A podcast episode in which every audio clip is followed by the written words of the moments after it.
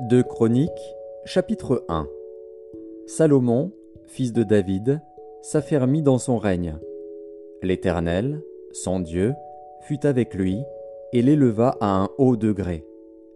Salomon donna des ordres à tout Israël, aux chefs de milliers et de centaines, aux juges, aux princes de tout Israël, aux chefs des maisons paternelles. Et Salomon se rendit avec toute l'assemblée au haut lieu qui était à Gabaon Là se trouvait la tente d'assignation de Dieu, faite dans le désert par Moïse, serviteur de l'Éternel. Mais l'arche de Dieu avait été transportée par David de Kirjat Jeharim à la place qu'il lui avait préparée, car il avait dressé pour elle une tente à Jérusalem.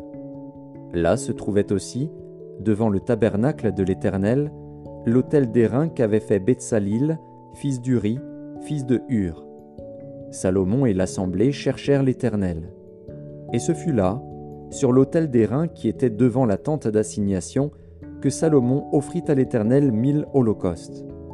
Pendant la nuit, Dieu apparut à Salomon et lui dit, Demande ce que tu veux que je te donne. Salomon répondit à Dieu, Tu as traité David, mon père, avec une grande bienveillance, et tu m'as fait régner à sa place. Maintenant, Éternel Dieu, que ta promesse à David, mon père, s'accomplisse puisque tu m'as fait régner sur un peuple nombreux comme la poussière de la terre. Accorde-moi donc de la sagesse et de l'intelligence, afin que je sache me conduire à la tête de ce peuple. Car qui pourrait juger ton peuple, ce peuple si grand? Dieu dit à Salomon, Puisque c'est là ce qui est dans ton cœur, puisque tu ne demandes ni des richesses, ni des biens, ni de la gloire, ni la mort de tes ennemis, ni même une longue vie, et que tu demandes pour toi de la sagesse et de l'intelligence afin de juger mon peuple sur lequel je t'ai fait régner, la sagesse et l'intelligence te sont accordées.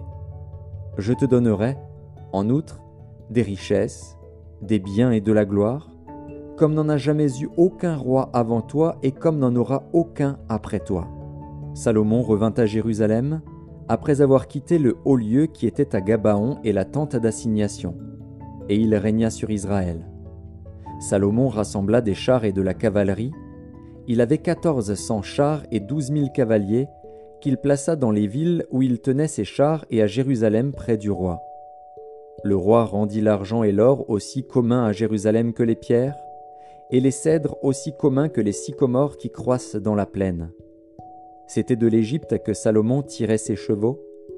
Une caravane de marchands du roi allait les chercher par troupes à un prix fixe on faisait monter et sortir d'Égypte un char pour 600 cycles d'argent et un cheval pour 150 cycles. Ils en amenaient de même avec eux pour tous les rois des Hétiens et pour les rois de Syrie.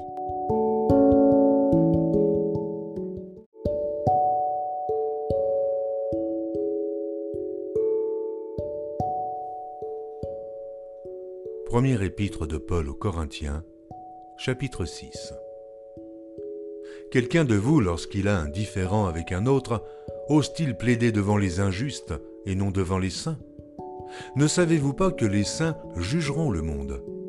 Et si c'est par vous que le monde est jugé, vous êtes indignes de rendre les moindres jugements. Ne savez-vous pas que nous jugerons les anges? Et nous ne jugerions pas à plus forte raison les choses de cette vie? Quand donc vous avez des différends pour les choses de cette vie, ce sont des gens dont l'Église ne fait aucun cas que vous prenez pour juge. Je le dis à votre honte. Ainsi, il y a parmi vous pas un seul homme sage qui puisse se prononcer entre ses frères. Mais un frère plaide contre un frère, et cela devant des infidèles. C'est déjà certes un défaut chez vous que d'avoir des procès les uns avec les autres. Pourquoi ne souffrez-vous pas plutôt quelque injustice? Pourquoi ne vous laissez-vous pas plutôt dépouiller? Mais c'est vous qui commettez l'injustice et qui dépouillez, et c'est envers des frères que vous agissez de la sorte. Ne savez-vous pas que les injustes n'hériteront point le royaume de Dieu?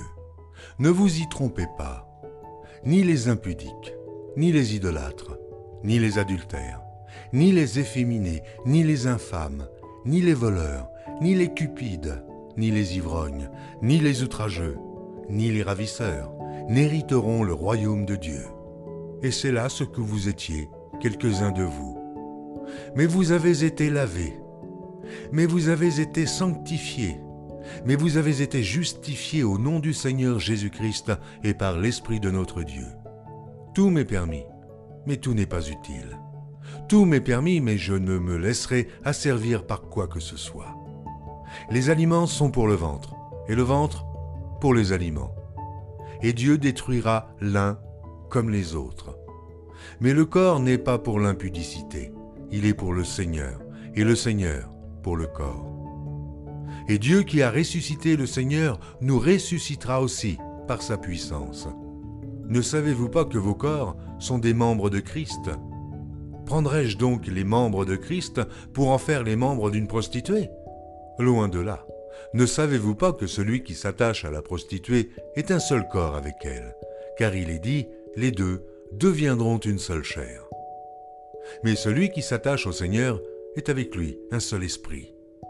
Fuyez l'impudicité. Quelque autre péché qu'un homme commette, ce péché est hors du corps.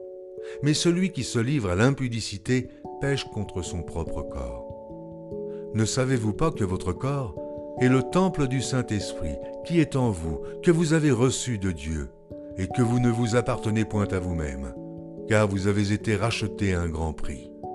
Glorifiez donc Dieu dans votre corps et dans votre esprit, qui appartiennent à Dieu.